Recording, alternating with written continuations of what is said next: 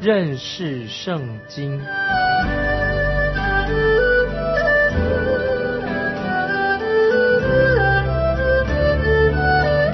认识上帝的话，把上帝的话带到全世界。本节目是由认识圣经机构和环球广播电台联合制作，欢迎收听。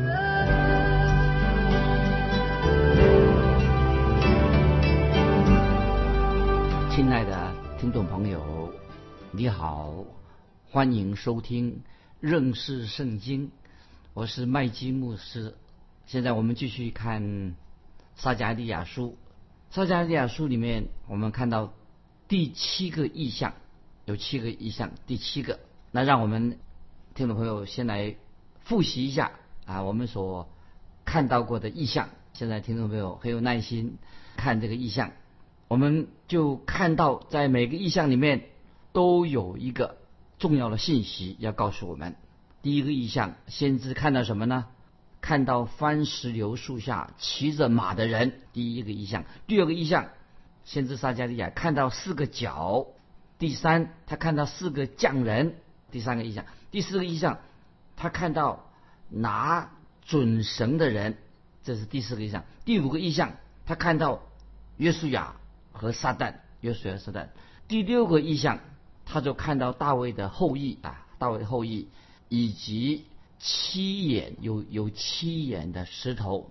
听众朋友，一二三四啊，前四个意象意义是什么呢？乃是预言关于神的救恩，是针对以色列百姓，他们会脱离巴比伦的奴役跟压迫。这些意象当然也指向将来末后的日子，就世界末日末后的日子。那个时候，以色列百姓将要怎么样？以色列百姓，神的选民将要再一次的分散到世界的各地，就像今天的状况啊情况一样啊。今天虽然以色列百姓已经复国了，再一次的分散到世界各国。那个时候，世界末日的时候啊，主耶稣就再来了啊，主耶稣要再来带领以色列百姓回归，再一次的回到以色列这个地图，真正的回到。他们回到自己的以色列这个应许之地了，所以听众朋友，我们看这个继续看这个第五、第六个意象是什么呢？第五、第六个是明显的要说明啊，是预表啊神的真正的救恩。所以第五、第六项预表神的救恩。那么我们我们就看到第五个意象，神就把大祭司约书亚把他的污秽的衣服把它脱下来，给大大祭司约书亚。换上一个干净的衣服，那是什么意义呢？这个意象就是说明了神要使以色列百姓脱离罪恶，这是一个重要的信息。就像以色列百姓，因为大祭司约书亚的污秽的衣服脱下，就是说明神要使以色列百姓要脱离他们的罪恶，他他们要离开罪恶。如果他们以色列百姓继续犯罪，不离开罪恶的话，那么神不会使用这个国家。不会用使用他们做神的器皿，所以以色列百姓他们必须要被神洁净。当然，以色列百姓不可能靠着自己能洁净自己，他们自己怎么能够洁净自己呢？所以，任何的包括宗教的仪式形式啊，这些仪式，今天很多人看重仪式，宗教仪式的本身并不能够洁净他们，因为洁净一个人怎么能够得洁洁净呢？以色列百姓怎么能得净呢？要从上面来的能力，神才能够。自己才能够洁净我们。我们现在引用一个重要的经文，《以赛亚书》一章八节，《以赛亚书》一张八节说：“耶和华说，你们来，我们彼此辩论。你们的罪虽像朱红，必变为雪白；虽红如丹颜，必白如羊毛。”感谢神啊！神自己已经为我们预备了救恩，预备为我们基督徒啊，我们信主人预备了救恩。请翻到《彼得前书》。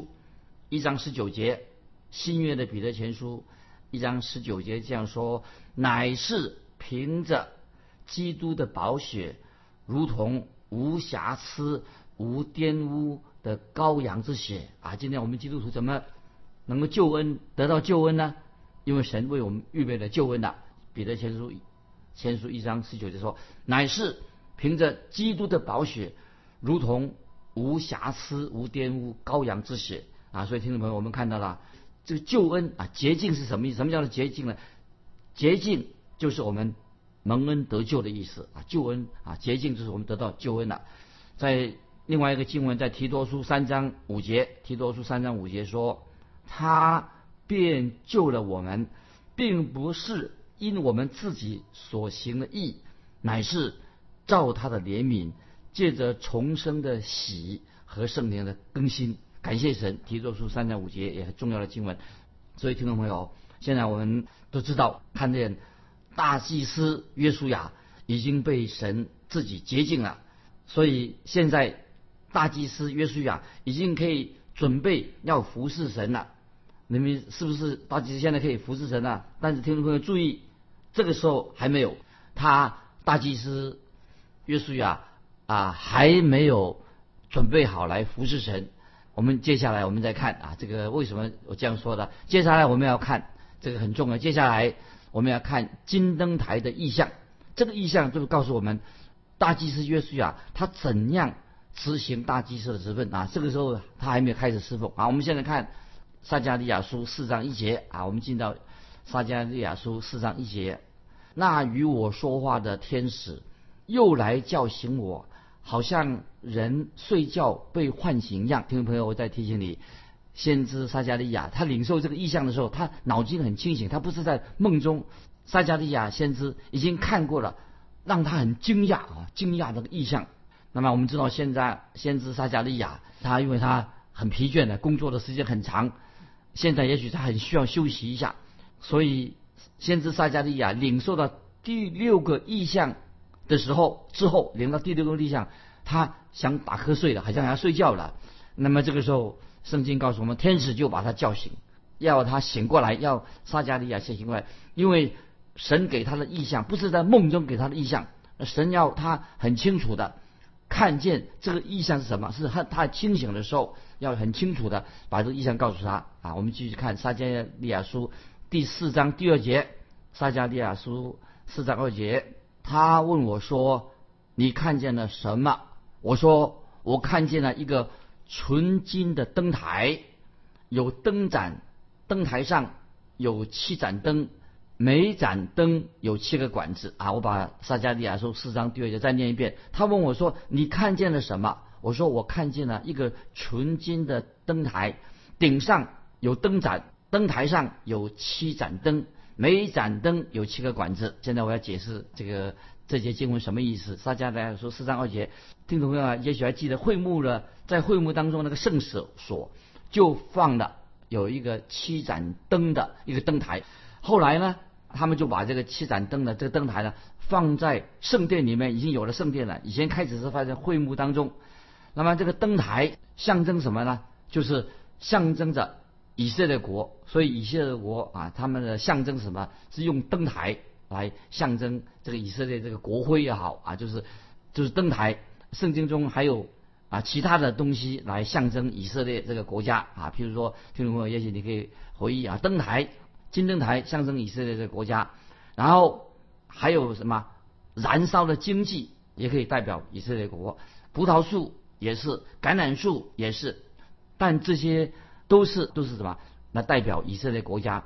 那么这里啊，这里是用七个七盏有七盏灯的这个灯台来预表啊，说明以色列的国家。那么我们这开始在会幕里面啊有这个灯台，后来再放在圣殿里面。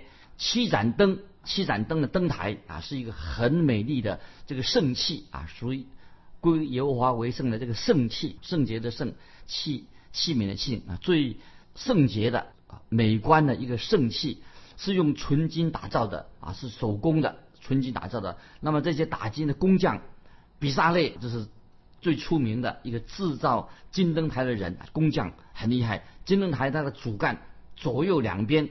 就有三盏灯啊，三盏灯，那么每一盏灯上面的顶端啊都有一个灯座，看起来就像看起来像一个杏花哈，绽绽放的杏花一样，看起来很美丽。那么由大祭司来负责管理灯台，然后由大祭司也负责点燃灯台，他在点点燃这个灯台上的灯。那大祭司要随时注意里面要有足够的油啊，也很重要。而大祭司还要捡那个灯芯那个蕊，注意这个灯芯是不是能够继续的燃烧着啊，千万不要让灯芯这个冒着出黑烟了。所以在启示录里面，在启示录里面，我们就看到讲到这种灯的时候啊，就我们看到主耶稣就出现了。主耶稣因为什么？为什么主耶稣基督出现了？因为主耶稣也是大祭司。他就是行走在小亚细亚七个教会的灯台之间，那什么意思呢？就是主耶稣就借着灯台这个预表来警告他们，警告警告警告这亚细亚的小亚七个教会，如果他们没有向神认罪悔改的是吧，神就要把他们的金灯台把它挪走的。这是在启示录里面，主耶稣是行走在七个灯台之间啊，在教会。教会的灯台之间，主耶稣行走，就警告他们：如果他们不悔改，主耶稣要挪走这个金灯台。那结果后来听众说：“你们知道吗？事情果然事情发生了。所以今天土耳其以前小亚细亚就是现在土耳其地区，原来七个教会就在那里有教会的，但是现在那里变成什么呢？已经变成一个废墟了。所以听众朋友啊，所以我们今天仍然要记得，主耶稣是。天上的大祭司也会关闭了一些。今天如果一个教会不传福音的教会，因为我们知道主耶稣是修剪灯蕊的，主耶稣修剪这个灯不发光的灯，主耶稣会使那个教会关闭教会啊。所以我们知道主耶稣的工作，一方面是修剪教会的灯蕊，另外呢，主耶稣一个工作什么呢？就会关闭关闭教会的神啊，关闭教会的主。所以听众朋友。当我们看到撒加利亚这个意象当中啊，我们在跟听众朋友解释，灯台代表什么呢？撒加利亚意象灯台代表以色列国，那么也说明了在幕后啊，就是未来的日子，末后的日子，那么我们知道啊，神透过先知预言，以色列百姓、以色列国将成为神在地上的见证人，所以感谢神，将来在末后的世代，以色列国啊，以色列国百姓。将会成为神在地上的见证人，所以因此要加上啊，所以这个每盏灯，后来又我们知道这个上面每盏灯啊有一个装油的碗啊，就七个管子是装装油用的，这是后来加上去的。最初我们就要在以色列百姓的历史，最初摩西奉命造金灯台的时候，并没有有这个七个管子啊，那个还没有这种设计。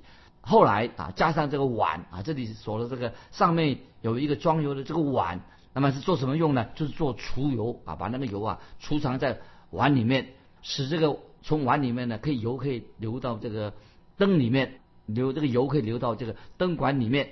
那么这个意象其实有一个最重要的属灵的意义什么呢？油代表什么？听众朋友，油其实最重要的什么是是油？那么这个灯台到底代表什么呢？灯台啊，我听众朋友。灯台代表什么呢？代表耶稣基督，装满了油代表什么？这个油代表什么呢？代表圣灵啊！我们说这个比喻很好。灯台代表就是耶稣基督，装满了油，这个油这个灯啊，代表代表什么？代表圣灵。所以有位圣经学者这样就分享啊，他这个说的很好。他说代表圣灵的就是油。光发光的灯啊，代表耶稣基督啊，所以这个是告诉我们说，油啊就是预表圣灵，就代表着神的圣灵；发光的灯就代表耶稣基督啊。所以在会幕里面发光的灯啊，因为为什么呢？因为主耶稣就是世界的光啊。所以在会会幕里面啊，旧约的会幕这个灯台最能够预表啊耶稣基督，因为他是世界上的光啊，这是很奇妙。那么我们继续。说明一件事情，我们知道，听众朋友，你回想一下，当主耶稣啊将要离开世界的时候，主耶稣怎么样对门徒说了什么话呢？在约翰福音十六章十三十四节啊，说了很重要的话。主耶稣在离世以前，离开世界以前，对他自己的门徒说，他会差派圣灵来到了。约翰福音十六章十三十四节说，只等真理的圣灵来了。他要引导你们明白一切的真理，因为他不是凭自己说的，乃是把他所听见的都说出来，并要把将来的事告诉你们。他要荣耀我，因为他要将授予我的告诉你们。那么再回到先知撒迦利亚说，这个灯台它有支柱，灯台必须要有支柱。那么灯有支柱，所以让这个灯能够发光。光是做什么呢？乃是彰显出这个灯台的啊这个美丽跟荣耀啊。这是给听我在再提醒你，灯台的是灯的一个支柱，有灯台，对不对？灯做什么呢？发光。那么光是彰显什么？彰显出灯台的美丽跟荣耀。这里就可以告诉我们说，所以特别刚才引用了经文说，圣灵啊，听众朋友，我们知道圣灵，圣灵做什么？圣灵从来没有彰显自己啊，不是圣灵自己发光。因此，圣灵从来不彰显自己，乃是什么？彰显耶稣基督的荣耀，彰显耶稣基督的啊美丽。这是。听众朋友啊，明白的。我们继续看撒加利亚书四章三节，撒加利亚四章三节旁边有两棵橄榄树，一棵在灯盏的右边，一棵在灯盏的左边。注意这什么意思？在撒加利亚的时代，那么有两个人可以说可以，他们是橄榄树，橄榄树的代表。第一个代表橄榄树的是什么呢？就是大卫的后裔所罗巴伯啊，所罗巴伯，大卫的后裔所罗巴伯，他是代表。橄榄树之一，另外一棵橄榄树代表是谁呢？就是大祭司约书亚。所以大祭司约书亚跟所罗巴伯，他们两个人都代表是橄榄树。那么他们这两个人都成为什么？神手中的重要的器皿。借着这两个人，让他们成为神的见证人，光照啊，像亮光一样照在以色列国，变成成为光。照亮以色列国的光啊！这两个人成为神神手中的器皿。橄榄油预表什么呢？预表什么呢？橄榄油，听众朋友想想看，橄榄油预表神的圣灵。橄榄油是金色的，颜色是金，也用金色的油来形容。那么接下来啊，我们看撒加利亚这个预言里面呢，给我们看到要记得，听众朋友，将来大灾难的施袭会应验一件事情。那现在我们看有一件事情。将来的预言会在大难大灾难时期应验的，请看启示录十一章三四两节。启示录十一章三四两节说：“我要使我那两个见证人穿着毛衣传到一千两百六十天，他们就是那两棵橄榄树，两个灯台立在世界之主的面前的。”注意，这启示录。十一章三四两，再念一遍。我要使我那两个见证人穿着毛衣传到一千两百六十天，他们就是那两棵橄榄树，两个灯台立在世界之主面前的。在大灾难时期，地上不会有很多见证人，神的见证人了，不会有很多见证人，因为敌基督那个时候已经出现了，他靠着魔鬼撒旦的势力，阻止世界上所有的。把他口啊都封住了，阻止世上其他的见证人，只有这两位见证人是例外。特别在大战难的时期，神要暂时，神要暂时收回他自己的手。神又说，他要为神为自己的缘故，他留下见证人。那么在这个那段大战难时期啊，只有两个见证人。那么我们不知道这两个见证人是谁啊？所以有人猜想说，这两个留下两个见证人，可能一个就是以利亚啊，一个可能就是以诺。啊，或者说啊，除了以利亚之外，或者是有摩西，或者施洗约翰，或者其他的人啊。所以听众朋友，不管留下了见证人，这两个人见证是谁，是谁并不重要。但是神会有两个见证人在地上，那么他靠着圣灵的大能，他会把真理说明。所以这个就是告诉我们啊，在。撒加利亚时代啊，虽然是一个很困惑的时代，很难处的时代，神就使用了所罗所罗巴伯跟约书亚两个人做神的见证人啊。所以我要特别提醒听众朋友，重复在撒加利亚的意象当中，就是说明了把这个意象啊，我们把这个意象啊放在一起的时候啊，我们就看成了一幅非常美丽的救恩的一个图画啊，神的救恩的图画，救恩的历史。那么在这里意象当中，我们看到什么呢？就是看这意象里面呢，就是其实是透过先知撒加利亚鼓励那些回归的以色列百姓，神要鼓励这些回归从巴比伦回归的以色列百姓，鼓励他们。我们知道以色列百姓他们已经被巴比伦帝国俘虏了七十年，现在他们已经回到以色列了。那么神对他们很清楚，一切的事情的发生都有神的计划，有神的应许，让他们不要灰心。所以当以色列百姓他们回到自己的老家的时候，要做什么呢？必须要把他们自己的罪除掉，要悔改，除去他们的罪，让他们跟神之间建立好的关系。让以色列百姓才能够成为神的见证人，所以这个时候我们看到撒加利亚的意象，那么有些确实已经应验了，撒加利亚书的所预言已经应验了，但是有些意象是指向未来，未来的千禧年时间啊，这是预言才会完全的应验。那么到那个时候，未来的预言是怎么样呢？就指着神有一天会使那些以色列百姓。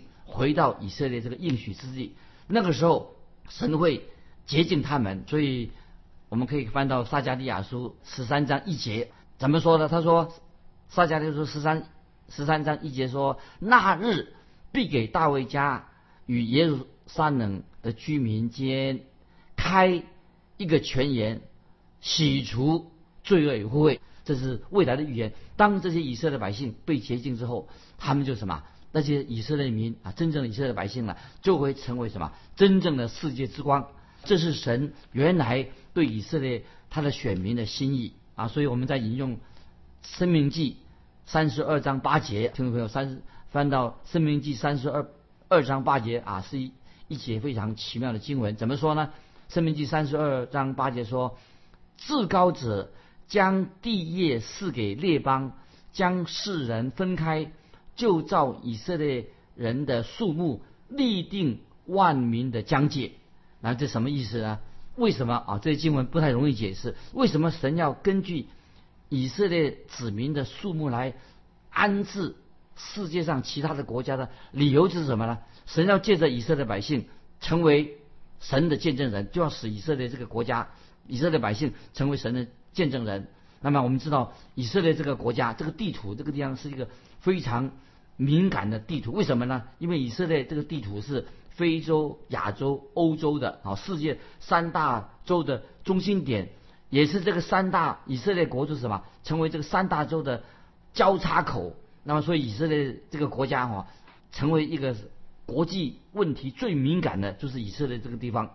但是我们知道，以色列这个地方将来会成为神福音的中心。所以我们再引用以西以西结书。以西结书五章五节这样说：以西结书五章五节这样说，主耶和华如此说：这就是耶路撒冷，我曾将他安置在列邦之中，列国都在他的四围。听众朋友，这经文很特别，为什么呢？因为以色列要成为神的见证人，所以将来听众朋友，以色列这些百姓，神所拣选的百姓，会在世界各地为神做见证。所以，听众朋友，今天啊，我们看到在撒迦利亚书看见这个七盏灯，灯台上面有七盏灯，就是什么？象征着以色列国这国家啊。我自己曾经啊，已经告诉听众朋友，我去过以色列这个国家，到处看到很多卖那个纪念品的，就卖这个七盏灯的这个灯台的纪念品。那么这里说明什么呢？就是将来未来的有一天，以色列百姓会按照神的心意，成为神在地上的见证人。我们知道以色列百姓。看到他们的历史，在过去啊，他们是非常失败的，他们也做犯犯了很多的错误，也像今天的教会啊，也会犯了很多的错误。但是我们知道，主耶稣吩咐我们基督徒要把福音传到地极。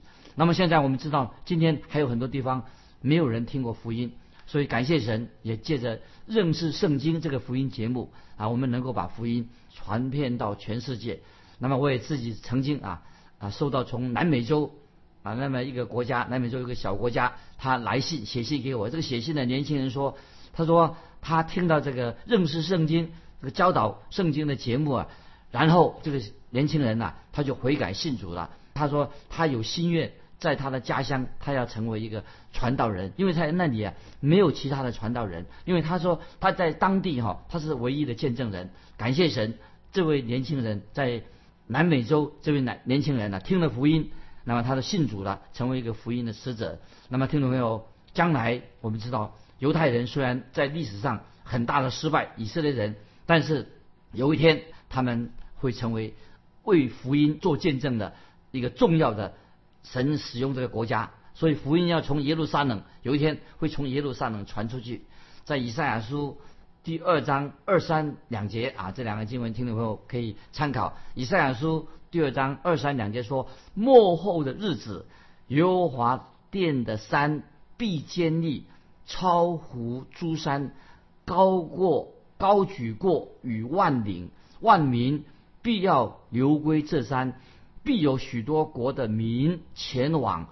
说来吧，我们登耶和华的山，奔雅各神的殿，主必将他的道教训我们，我们也要行他的路，因为训诲必出于西安，耶和华的言语必出于耶路撒冷。这是以赛亚书第二章二三节所说的啊，幕后的日子，那么耶和华的山必坚立，也做结论说，来吧，我们登耶和华的山，奔雅各神的殿。主必将他的道教训他们，我们也要行他的路，因为训诲必出于西安，耶和华的言语必出于耶路撒冷。